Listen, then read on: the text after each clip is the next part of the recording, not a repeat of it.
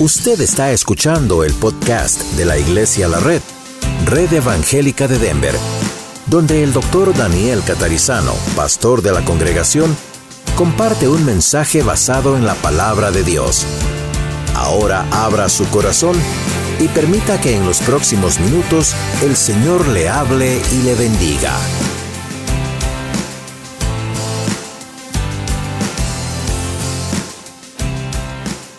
Tenemos muchos meses hablando acerca de estos textos en primera de Pedro y hemos visto repetidamente en esta serie de mensajes basados en la primera carta de Pedro que seguir a Cristo no es para cobardes, ¿verdad?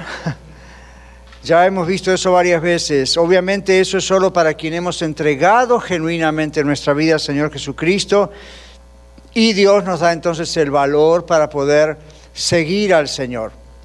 Así que vamos a mirar en 1 Pedro capítulo 5, vamos a comenzar el versículo 5 hasta el versículo 11. 1 Pedro 5, 11, ahí dejamos la semana pasada. ¿Estamos listos? All La palabra de Dios dice, igualmente jóvenes están sujetos a los ancianos y todos sumisos unos a otros, revestidos de humildad, porque Dios resiste a los soberbios y da gracia a los humildes. Humillaos pues bajo la poderosa mano de Dios para que Él os exalte cuando fuere tiempo, echando toda vuestra ansiedad sobre Él, porque Él tiene cuidado de vosotros. Sed sobrios y velad, porque vuestro adversario, el diablo, como león rugiente, anda alrededor buscando a quien devorar al cual resistid firmes en la fe, sabiendo que los mismos padecimientos se van cumpliendo en vuestros hermanos en todo el mundo. Mas el Dios de toda gracia, que nos llamó a su gloria eterna por Jesucristo, después que hayáis padecido un poco de tiempo, Él mismo os perfeccione, afirme, fortalezca y establezca. A Él sea la gloria y el imperio por los siglos de los siglos. Amén. Señor, en este momento que vamos a recibir tu palabra, rogamos que abras nuestros corazones, que cierres toda distracción de nuestra mente, de nuestros contornos alrededor y nos permitas concentrarnos en lo que tú nos quieres decir y responderte a ti como tú deseas que te respondamos, que siempre es tu buena voluntad. Gracias te damos por tu palabra y por la libertad que tenemos de escucharla, de predicarla, de enseñarla y también de practicarla. En el nombre de Jesús. Amén. Ok, bueno, hemos visto entonces, como decíamos, que el Evangelio es mucho más que cambiar de religión. Antes teníamos una, ahora tenemos otra. El Evangelio es mucho más que cambiar de idea o de religión, de filosofía. Tiene que haber un genuino encuentro con el Señor Jesucristo, tiene que haber una transformación que solamente Él puede hacer de nuestras vidas para estar seguros de que de veras somos de Cristo. Estas son las razones por las cuales aquí, por ejemplo, si usted nos visita a Iglesia La Red, estas son las razones por las cuales yo insisto como pastor y los líderes hacemos lo mismo, de no bautizar tan rápidamente a los niños. Los niños pueden ser capaces, especialmente al criarse en un lugar cristiano, como yo me crié en un lugar cristiano, es muy fácil saber cómo responder a las preguntas del pastor o de mamá o de papá. Es muy fácil hacer eso. Yo me di cuenta cuando era un pequeño que yo sabía las respuestas, tenía respuestas porque las escuchaba todo el tiempo, pero no había una genuina conversión hasta más tarde. Entonces, por eso decimos no, no, no, no empuje, no presione ni, ni a la decisión ni al bautismo. Esto es algo que una persona tiene que saber muy bien lo que está haciendo. Tiene que haber un genuino arrepentimiento, tiene que haber una genuina conversión. Y hoy vamos a ver otras razones. Why? ¿Por qué? ¿Ok?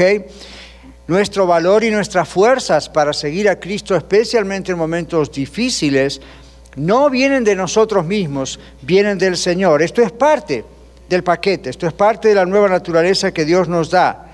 Podemos a veces caer en algunos casos en debilidad, especialmente cuando nos descuidamos, cuando miramos, y esto es lo que Pedro, inspirado por el Espíritu Santo, le está diciendo a esta iglesia y el Señor a nosotros todos.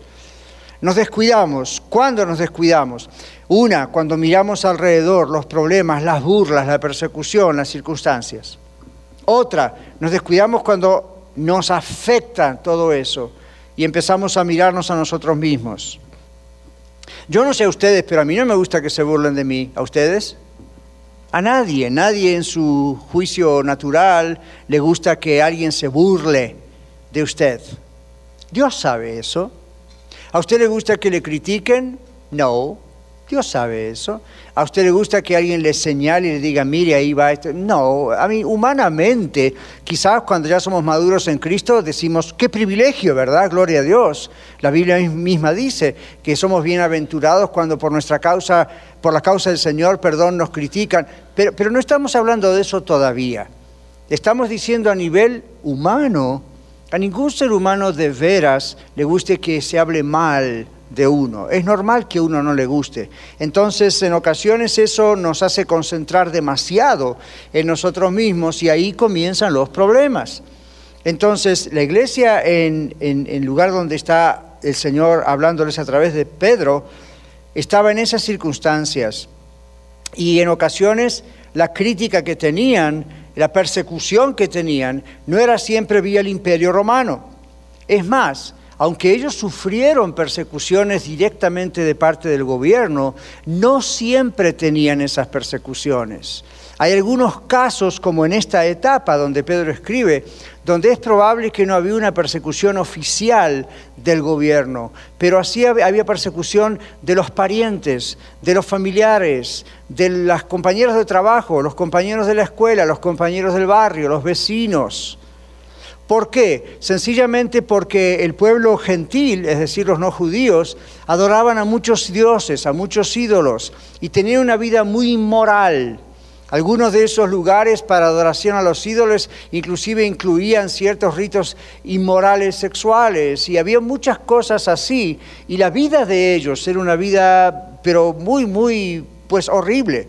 Entonces, cuando alguien de entre ellos se arrepentía genuinamente de sus pecados y decidía entregar su vida a Cristo y hacer de Cristo el Salvador y el Señor de su vida, si era genuino lo que había la decisión, naturalmente les ocurrió como a muchos de ustedes y a mí. Uno comienza a ver la vida diferente. No es el pastor, la iglesia o la religión que le trata de lavar el cerebro. El Espíritu Santo entra en nuestras vidas y empieza uno a ver las cosas diferentes. Y antes uno era un inmoral, ahora no lo puede hacer. Antes uno no le importaba mirar pornografía, ahora le importa. Y no es porque alguien le dijo, no vaya a mirar, simplemente es porque Dios está dentro de uno y le repele, rechaza eso. Cuando usted siente ese rechazo, no se palmee, ¿eh? qué bueno soy, qué buen cristiano soy. Cuando eso ocurre, que usted rechaza esa inmoralidad, y solamente de un ejemplo de muchos que podría dar, dé gracias al Señor, porque eso indica que el Señor está dentro suyo y es a Él al que le repele lo que está pasando, a través de sus ojos y sus oídos o su boca. Entonces es Él el que está diciendo, wow, wow, wow, y usted lo siente, ¿verdad? Entonces, si no tiene usted una nueva naturaleza en Cristo, no le importa. Sencillamente no le importa. Va a la iglesia, diezma ofrenda, escucha mensajes, tiene su Biblia, de vez en cuando la lee, saca el polvo. Pero no le importa. Pero si le importa, de gloria a Dios. Porque esa es otra demostración de que usted es, usted es salvo. Usted salva. Y es diferente de la moralidad que pueden enseñar otras religiones.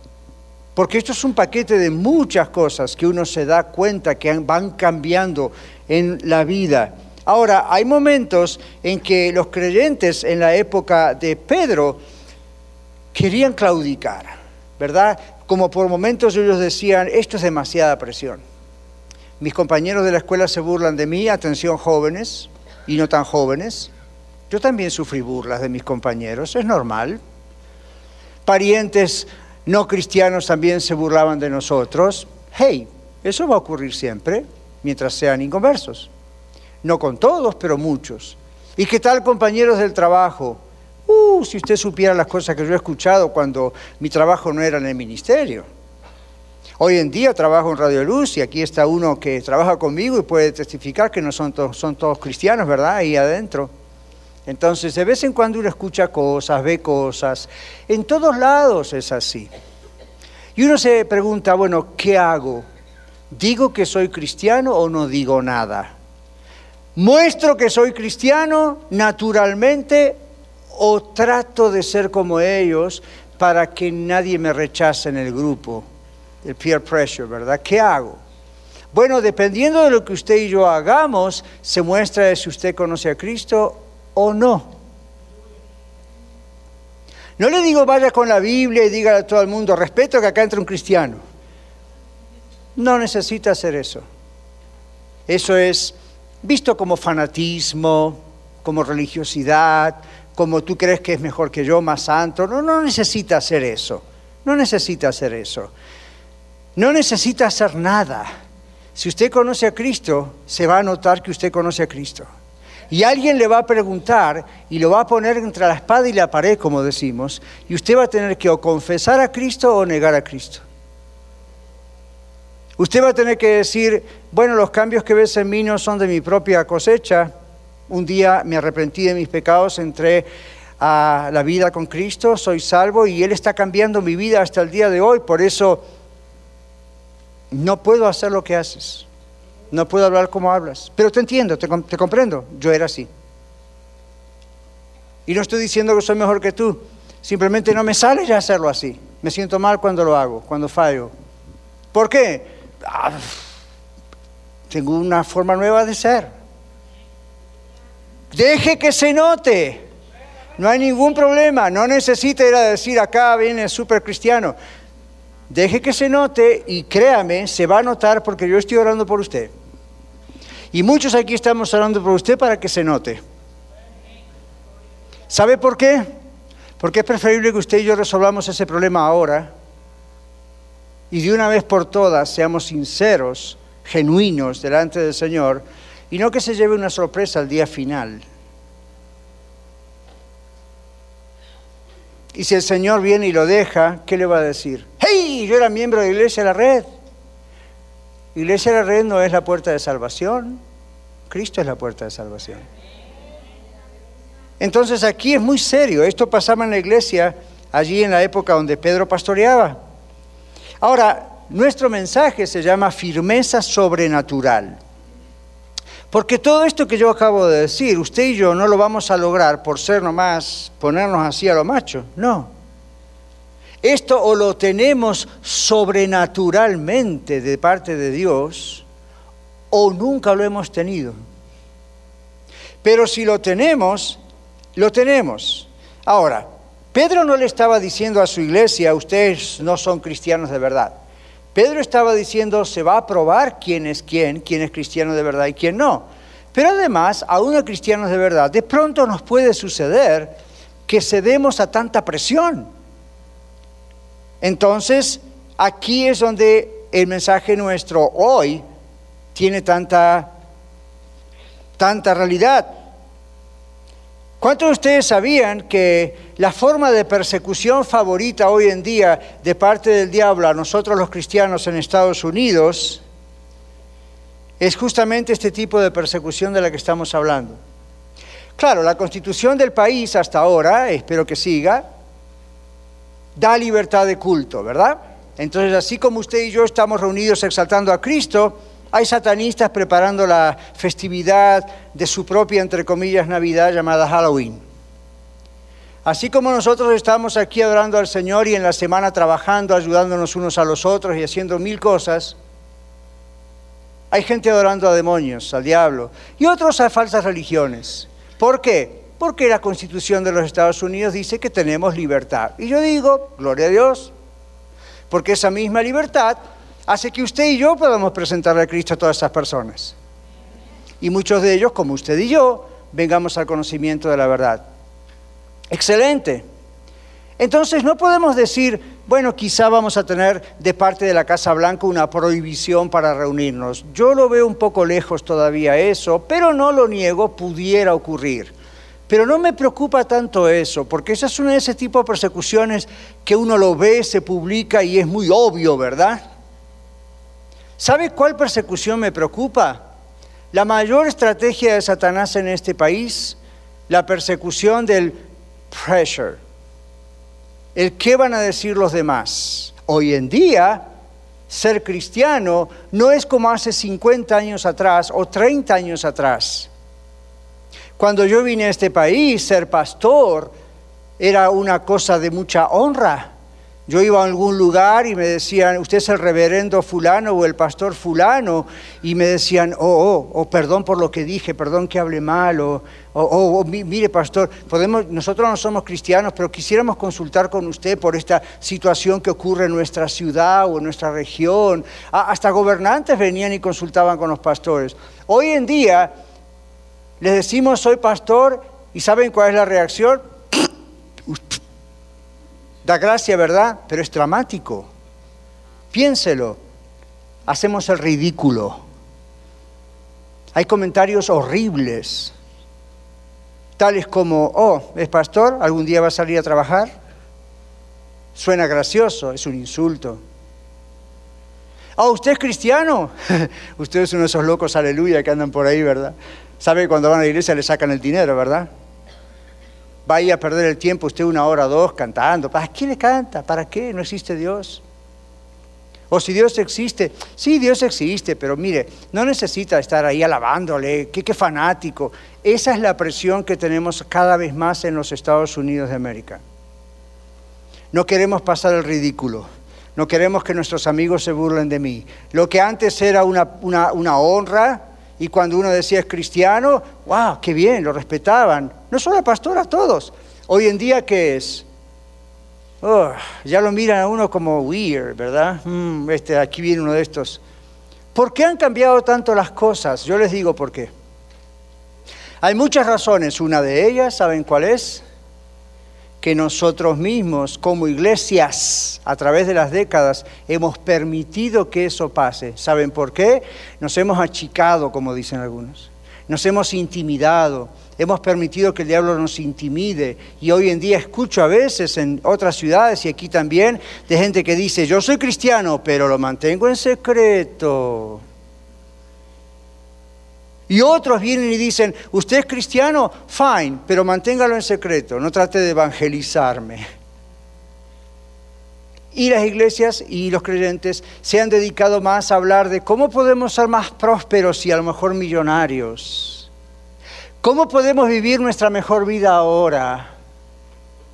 Familiar, ¿verdad?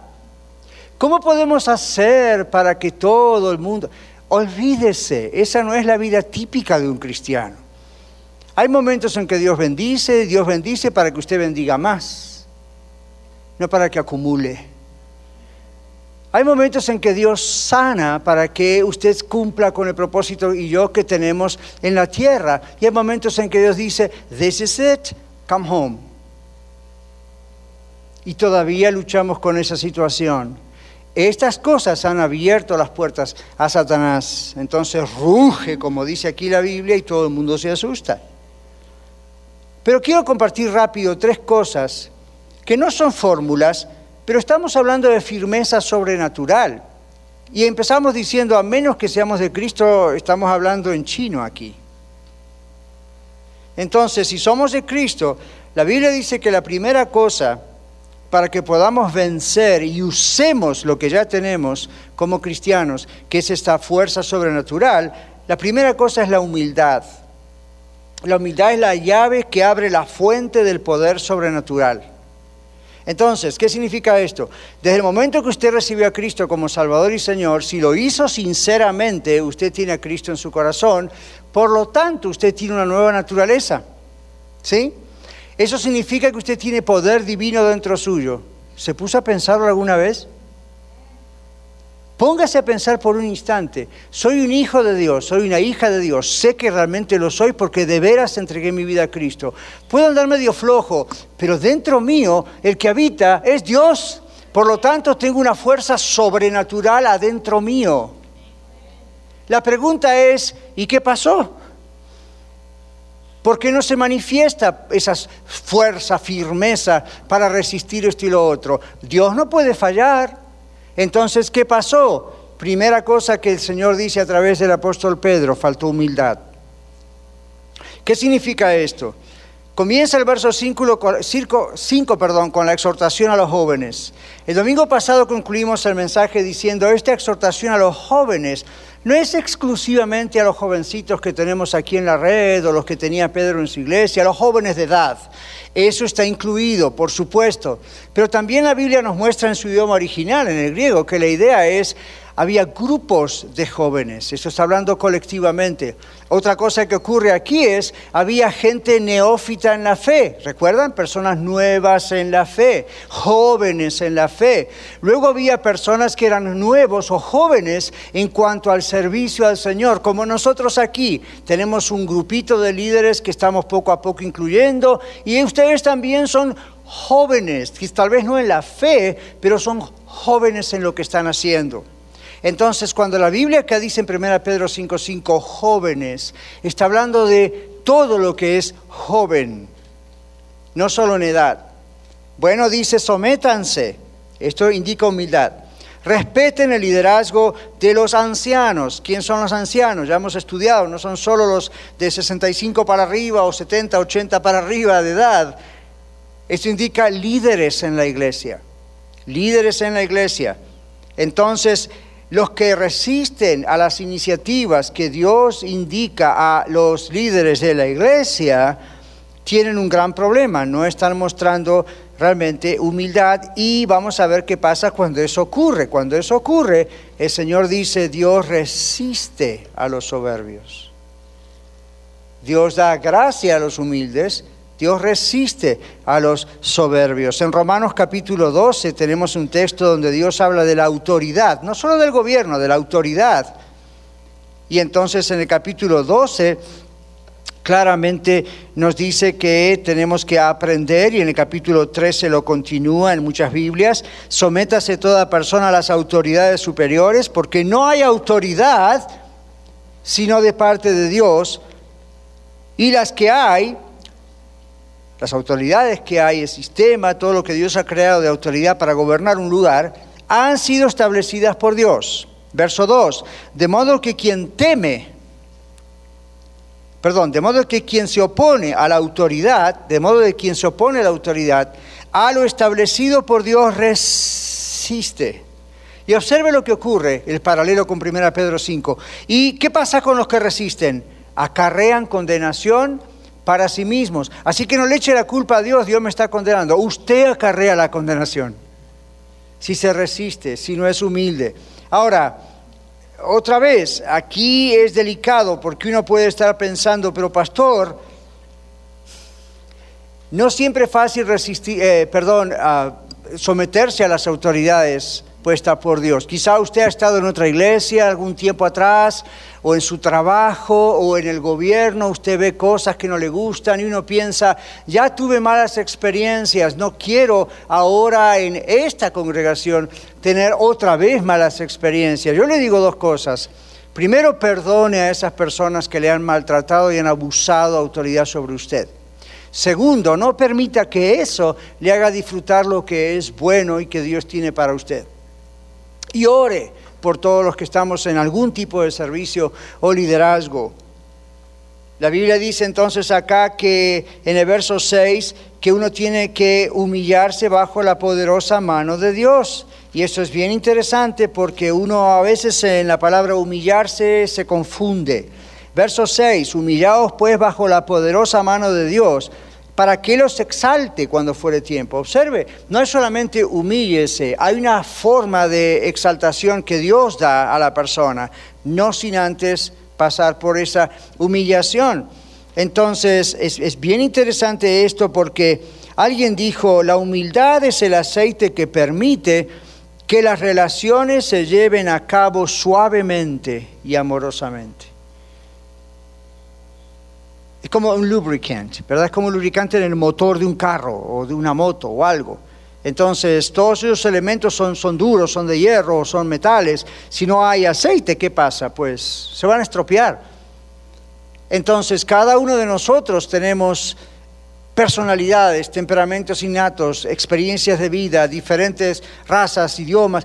El, el aceite de la humildad, la humildad funciona como un aceite donde hace que todos los engranajes de una familia y de una familia en Cristo como es la iglesia funcionen bien. ¿Sabía usted que la humildad, tiene poder? Hay poder en la humildad. Contrariamente a lo que uno piensa, ¿verdad? Usted piensa en alguien humilde, piensa en alguien que baja la cabecita y es ahí pobre. No, no, no se confunda. Hay personas que tienen esa actitud y no son humildes necesariamente. La idea aquí de la humildad es una actitud espiritual, es una actitud mental, emocional, es una actitud de nuestro corazón.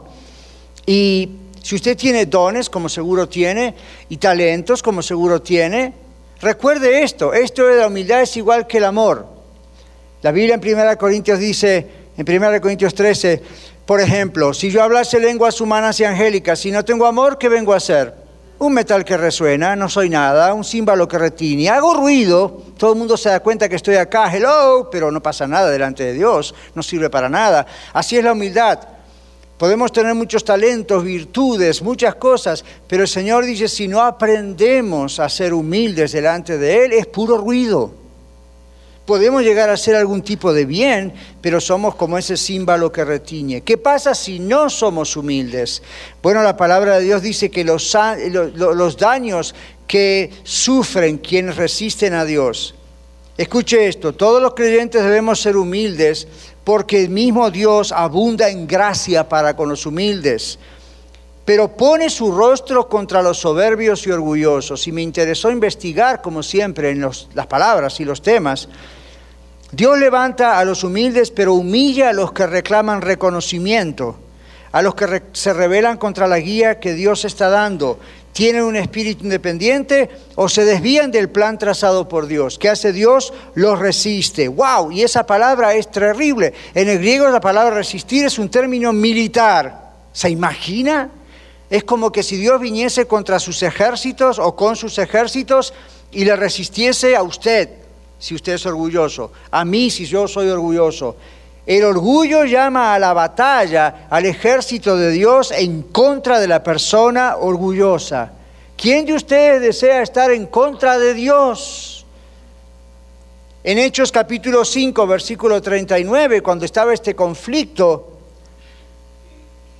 aparece aquí esa idea de tener cuidado y pobrecitos de aquellos, en otras palabras, que traten de resistirse contra Dios o sea, no ser humildes. Y en Hechos 5:39 había un concilio reunido allí y en el verso 39 dice, mas si esto es de Dios, no lo podrán destruir, no seáis tal vez hallados luchando contra Dios. Cuando una persona, en vez de humillarse delante de Dios, levanta el cuello, como decimos gráficamente, y es orgulloso, orgullosa, es como llamar a todos los ejércitos de Dios para ponerse en contra suya. No estoy diciendo va a perder su salvación, estoy diciendo le va a ir mal. Ahora, cuando la persona orgullosa sufre, y no estamos diciendo la persecución porque los demás nos critican, pero muchas veces nosotros mismos nos traemos nuestro propio sufrimiento. ¿Se dieron cuenta? Entonces, cuando ese es el caso, no debería adjudicarlo al maltrato de otras personas, del mundo o de la iglesia, no debería decir es la mala suerte, no debería decir esto es una acción demoníaca, lo que debería decir es me estoy resistiendo a Dios por medio del orgullo y Dios me está ofreciendo resistencia. Se puso en contra mío. Otro texto en el Antiguo Testamento habla de la idea del rostro de Dios dándose vuelta. Por eso dice la idea de buscar el rostro de Dios, es la idea de buscar la voluntad de Dios. Ahora, ¿a usted le gustaría saber que muchos de sus problemas no tienen que ver con la persecución porque usted confiesa ser de Cristo, sino por su orgullo? Y por eso Dios no responde a alguna de sus oraciones y por eso Dios le está permitiendo que pase por un montón de problemas, en este caso no para probar su fe, sino para probar su carácter. Yo no quiero encontrarme resistiendo contra Dios por mi orgullo, porque las pago mal. Es horrible. Dios me ama, pero Dios me va a resistir. Y a usted también si nos levantamos en orgullo. En Hechos capítulo 9, versículo 5, Saulo de Tarso, el después apóstol Pablo, estaba matando cuanto cristianos podía, ¿verdad? Si era posible en el camino a Damasco, tiene una visión, aparece el Señor Jesucristo y le dice, Saulo, Saulo, dura cosa te dar coces o golpes contra el aguijón. Y Saulo quedó ciego por unos días. Y uno piensa, bueno, fue la visión. Ya fue la visión. Pero fue un buen tiempo para estar callado en silencio y humillarse delante de Dios y decir, perdón Señor. Muchas cosas yo he visto en el transcurso de mi vida que han sido provocadas por mi propio orgullo en ciertos momentos. Y Dios me ha puesto resistencia. No me ha sacado de su salvación, no me ha sacado de su gracia, pero me ha presentado resistencia. Y cuando me ha presentado resistencia ha sido bien duro.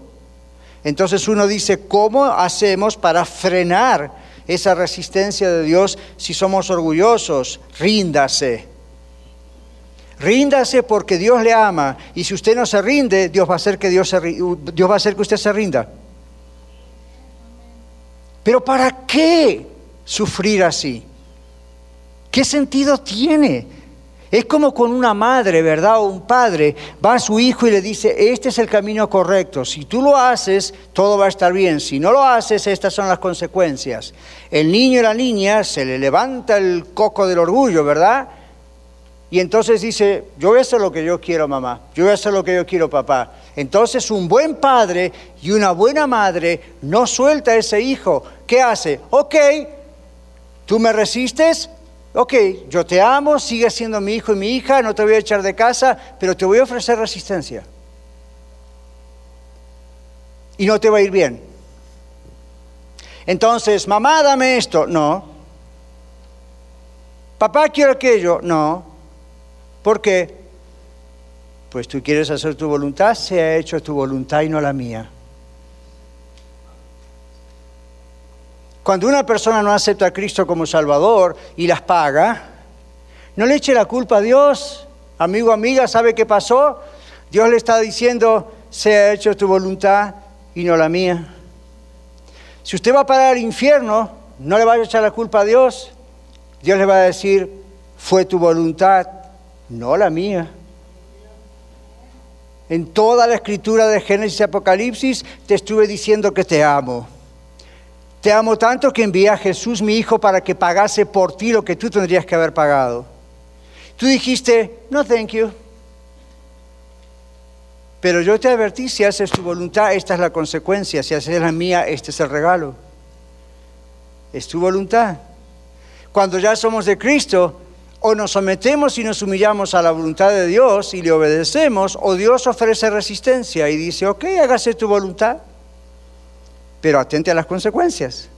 Pero ¿sabe por qué hace Dios eso? Dios no es vengativo, Dios lo hace para ver si así aprendemos.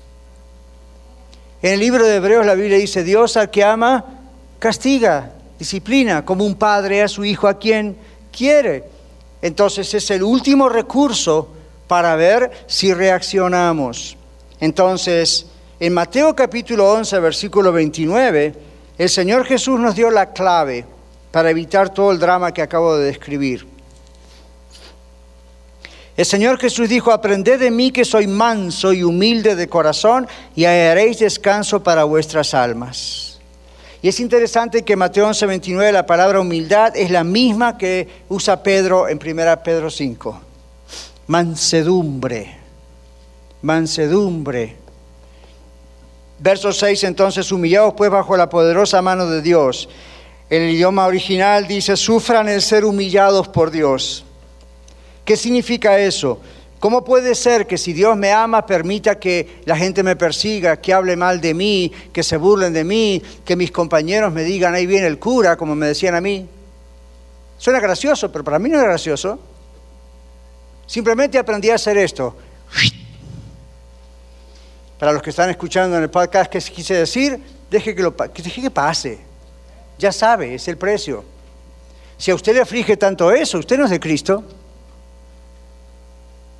Pablo dijo, yo no me avergüenzo del Evangelio porque es poder de Dios para salvación hasta que, que crea al judío primeramente y también al griego. Y eso a mí se me pegó. O me avergüenzo de Cristo o no me avergüenzo de Cristo. Aquí no hay lugar medio. Yo sabía, yo sabía que mis compañeros en la escuela se iban a burlar. En la universidad, en los trabajos. Yo sabía so be it. Pero si todo lo que me importa es yo, mi imagen, lo que me van a decir, soy un cobarde, no conozco a Cristo. Me importa más yo que Cristo. Si me importa Cristo y Él realmente es mi Salvador, si a usted le importa Cristo y realmente Él es su Salvador y su Señor, usted le va a amar tanto, tanto, tanto, que no le importa que el mismo diablo le diga en la cara es un tonto. Cuanto menos cualquier otro ser humano. No va con una posición sacando pecho orgulloso, va con humildad, pero usted sabe, yo sé en quién he creído. ¿Qué me importa lo que me digan? Que digan lo que quieran. No voy a ser un fanático religioso, no voy a ser alguien weird, voy a ser normal, pero no voy a participar de las obras infructuosas de las tinieblas, como dice la Biblia, sino más bien las voy a reprender. ¿Y cómo las voy a reprender? Con mi actitud tranquilo. No voy a compartir lo que ellos hacen. Así que aquí no estamos para dar una lección de moralidad. Aquí simplemente estamos para decirnos unos a los otros, el Señor vive en nosotros y es todo lo que importa. Humillados pues bajo la poderosa mano de Dios, pero luego dice, Dios permite estas cosas para exaltarlos cuando fuere tiempo. Alguien dijo, debe tomar un lugar muy bajo delante de Dios alguien a quien Dios exaltará muy alto delante de los hombres. Se lo leo otra vez.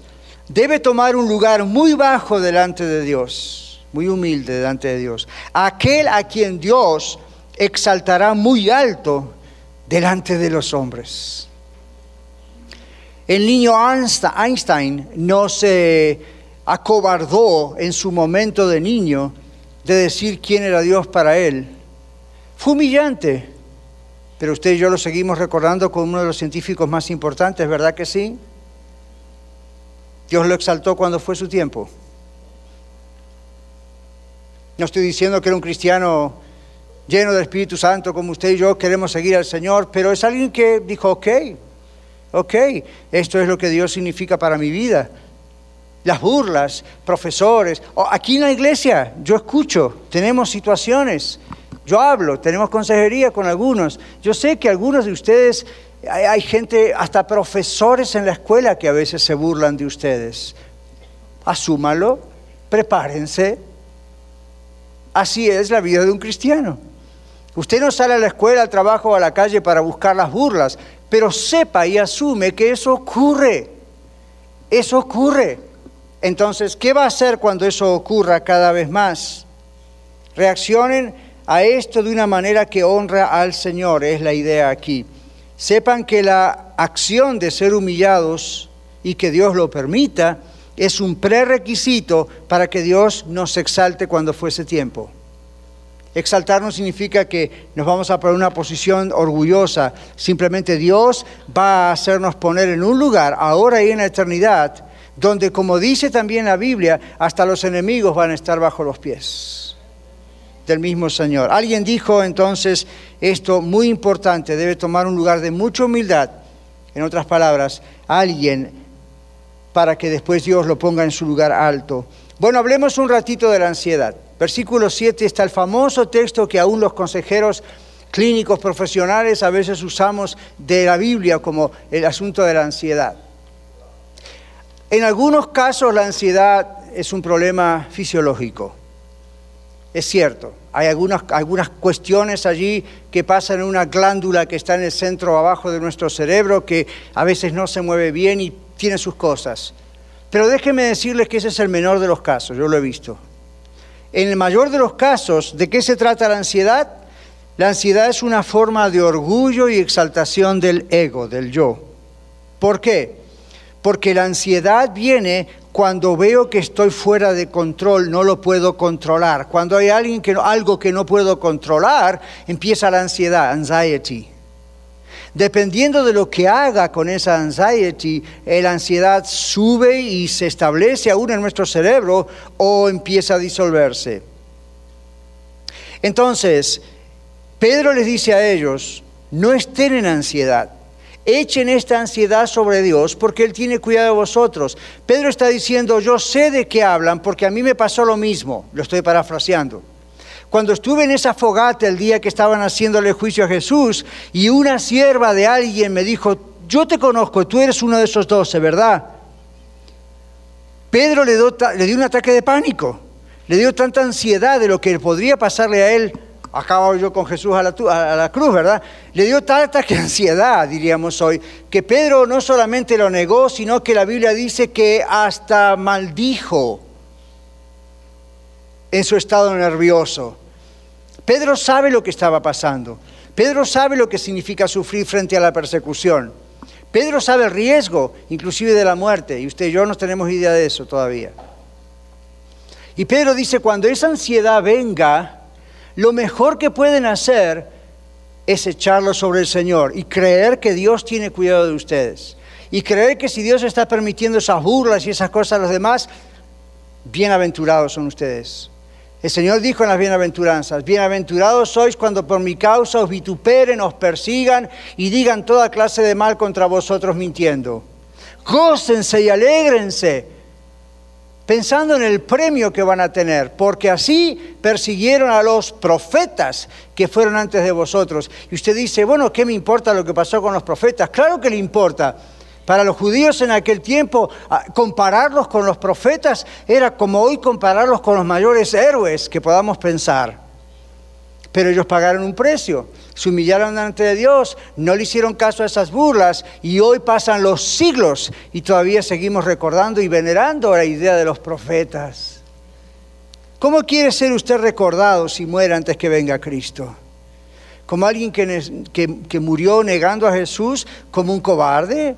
Como alguien que era religioso pero no salvo, o quiere que se ponga en su tumba, fue una persona sencilla, fue una persona que se humilló delante del Señor, no le hizo caso a las burlas, fue fiel hasta la muerte y Dios le dará la corona de la vida.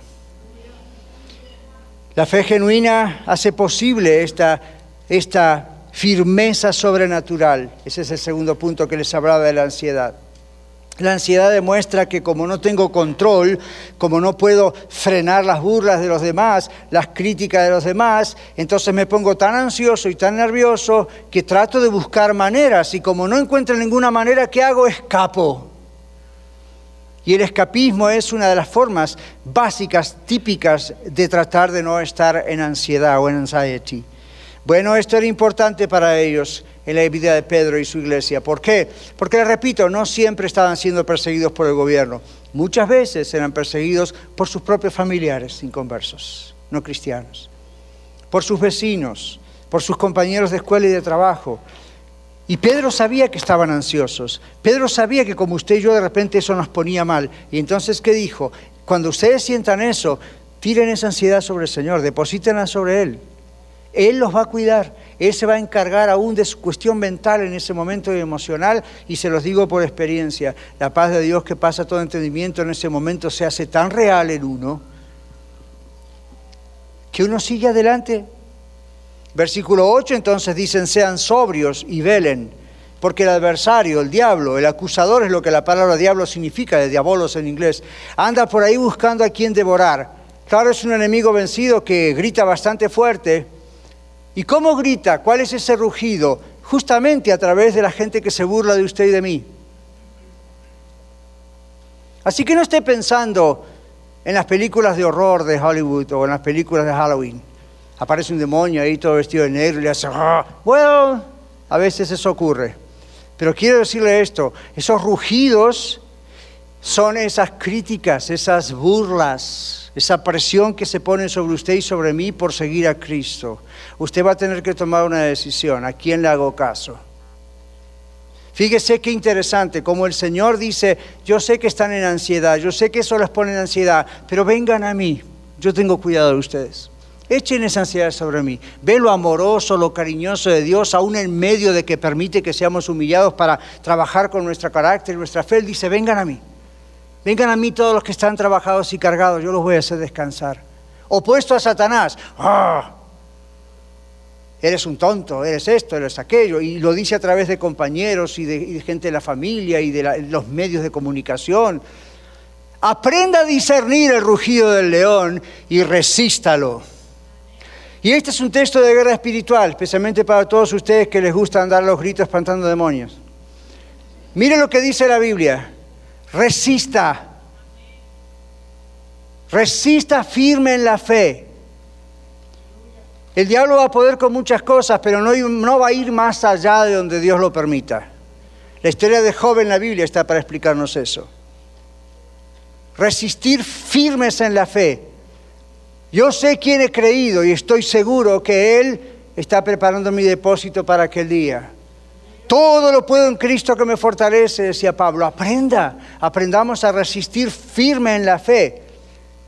En el libro de Santiago, Santiago 4.7 dice, someteos pues a Dios, resistid al diablo y huirá de vosotros nos mantenemos firmes frente a las burlas, nos mantenemos firmes frente a la tentación, nos mantenemos firmes amando al Señor aún en medio de nuestra ignorancia y debilidad, pero sabemos que tenemos al Señor. ¿Sabe lo que va a pasar?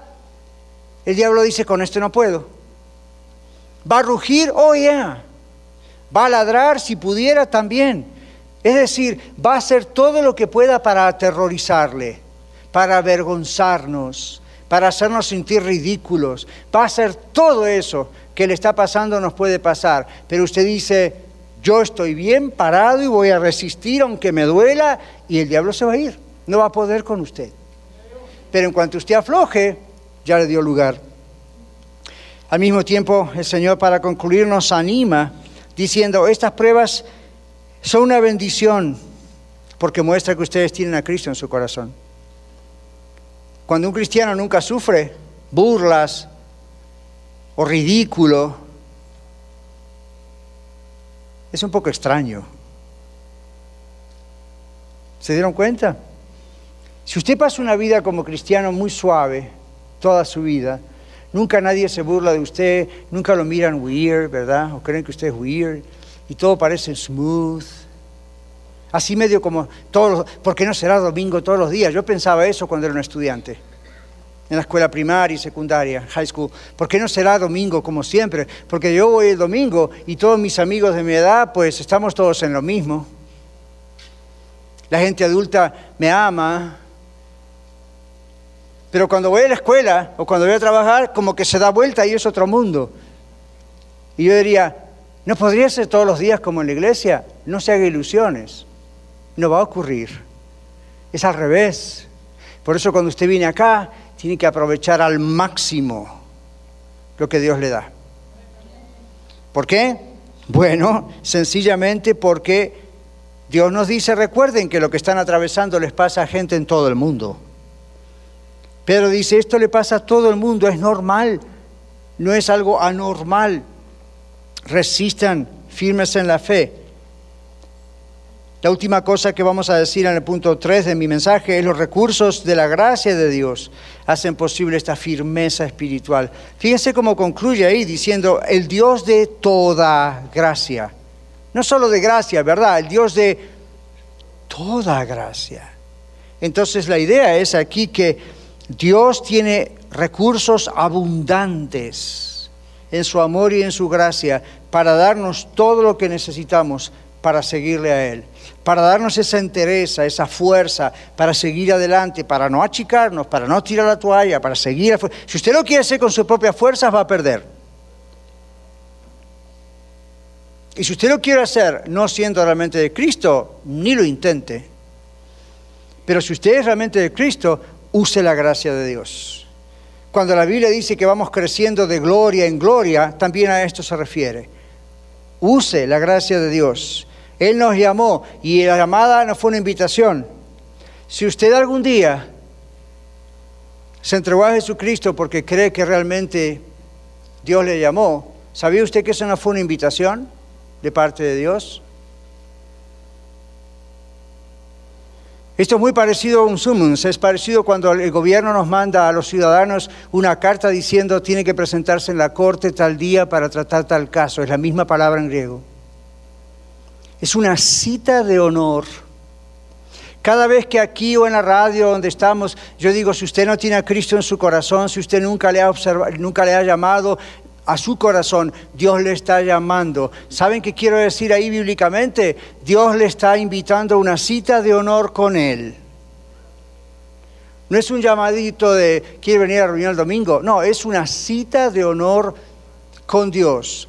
Y la Biblia dice que cuando aceptamos voluntariamente esa cita de honor con Dios, las cosas comienzan a cambiar. El Dios que nos ha llamado hace una alianza, un pacto con nosotros. Así como el Antiguo Testamento o Antiguo Pacto o el Nuevo Testamento o el Nuevo Pacto. Dios, y cuando usted se bautizó, si lo hizo con sinceridad y sabía lo que estaba haciendo, es más o menos como una pareja viene a la iglesia y se casa frente a todo el mundo. Delante de Dios y delante de los hombres usted acaba de hacer un pacto eterno con Dios. Si usted alguna vez se bautizó, entre paréntesis, y usted no sabía lo que estaba haciendo, y lo hizo porque mamá, papá lo empujaron, o a usted le gustó la idea, o dijo, bueno, ni modo, todos tenemos que ser cristianos para que todos en la familia, la familia seamos lo mismo. Usted no sabía lo que hacía. Ore al Señor, arrepiéntase y entonces bautícese.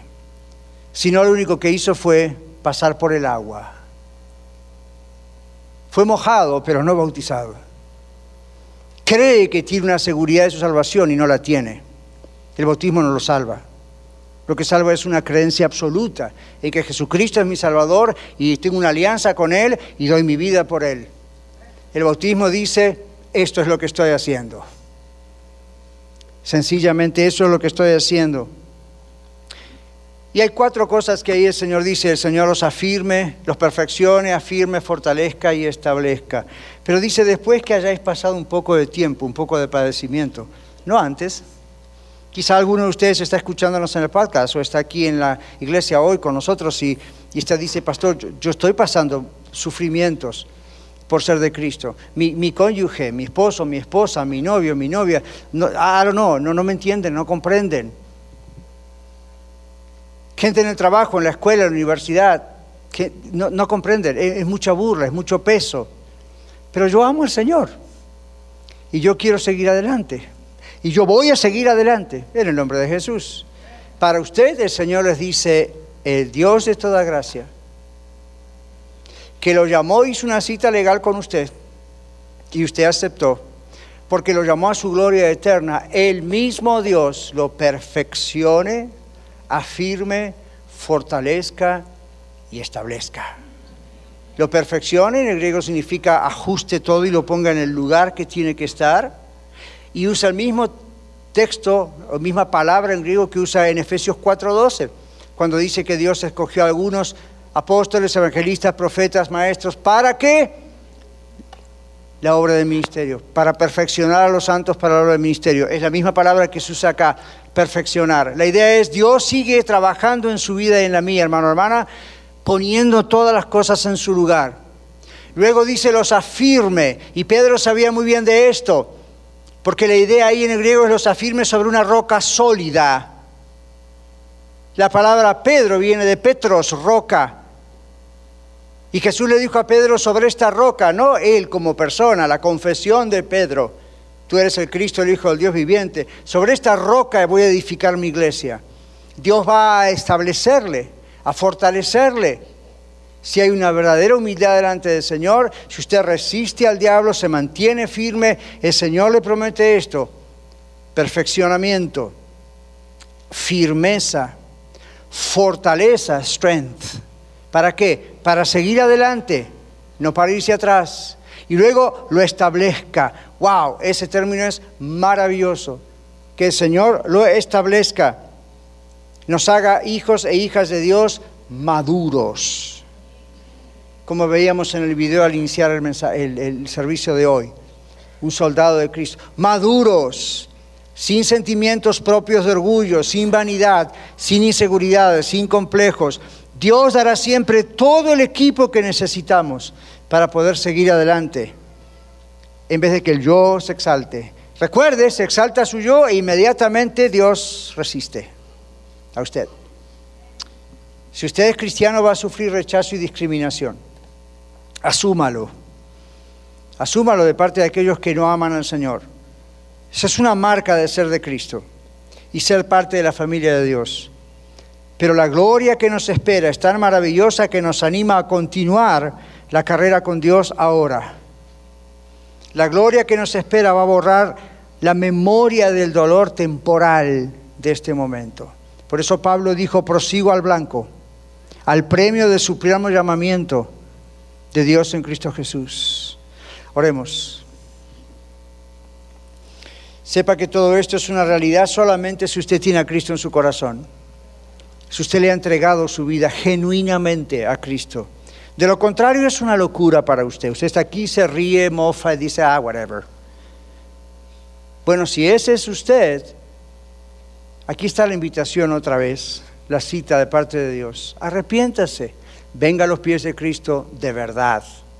Jóvenes, niños y también nosotros, adolescentes y adultos y ancianos, se acabó la época de jugar. El Señor quiere probar si somos de Él de verdad. Él lo sabe, pero quiere demostrarnos a nosotros si somos realmente sus hijos, vamos a seguir adelante en nuestras vidas diarias, no nos va a importar quién nos diga, quién nos diga o qué tanto ruge Satanás. Vamos a estar firmes, establecidos, fieles en el Señor. Cuando concluimos ahora, después de esta oración, están los anuncios, pero aquí hay gente dando vueltas en los carteles de oración que dicen prayer o oración, amigos de oración y después, por supuesto, tenemos la cena, etcétera, del Señor, pero al final de todo, si usted quiere entregar su vida a Cristo, coménteselo a alguien, a mí, a cualquiera, venga y hable con alguien y permítale que esa persona ore por usted. Señor, entregamos todo lo dicho de parte de ti, ahora otra vez en tus manos y pedimos que tú, Señor, obres yo sé que tú amas a cada uno de nosotros de una manera increíble, por eso has enviado a Jesús a morir por nosotros. Señor, perdona a aquellos que aún se rebelan. Perdona a nuestros amigos, vecinos, compañeros de trabajo, etcétera, que se burlan de nosotros. Como tú dijiste desde la cruz, Señor, perdónalos porque no saben lo que hacen. Están en una ignorancia que quizá nosotros estábamos antes de que tú nos salvases. Señor, te, te ruego de todo corazón que tú nos hagas genuinos y que podamos mantenernos firmes. Y que si hay alguien aquí que le parece todo esto una locura o pura religión, tú toques su corazón, hagas lo que tengas que hacer en su vida, le humilles a tal punto que por fin se arrepienta. Y como aquel hijo pródigo, vuelva en sus sentidos y vuelva a tu hogar. Te damos gracias en el nombre de Jesús. Amén. Muchas gracias por escuchar el mensaje de hoy. Si tiene alguna pregunta en cuanto a su relación personal con el Señor Jesucristo o está buscando unirse a la familia de la Iglesia La Red, por favor no duden en contactarse con nosotros.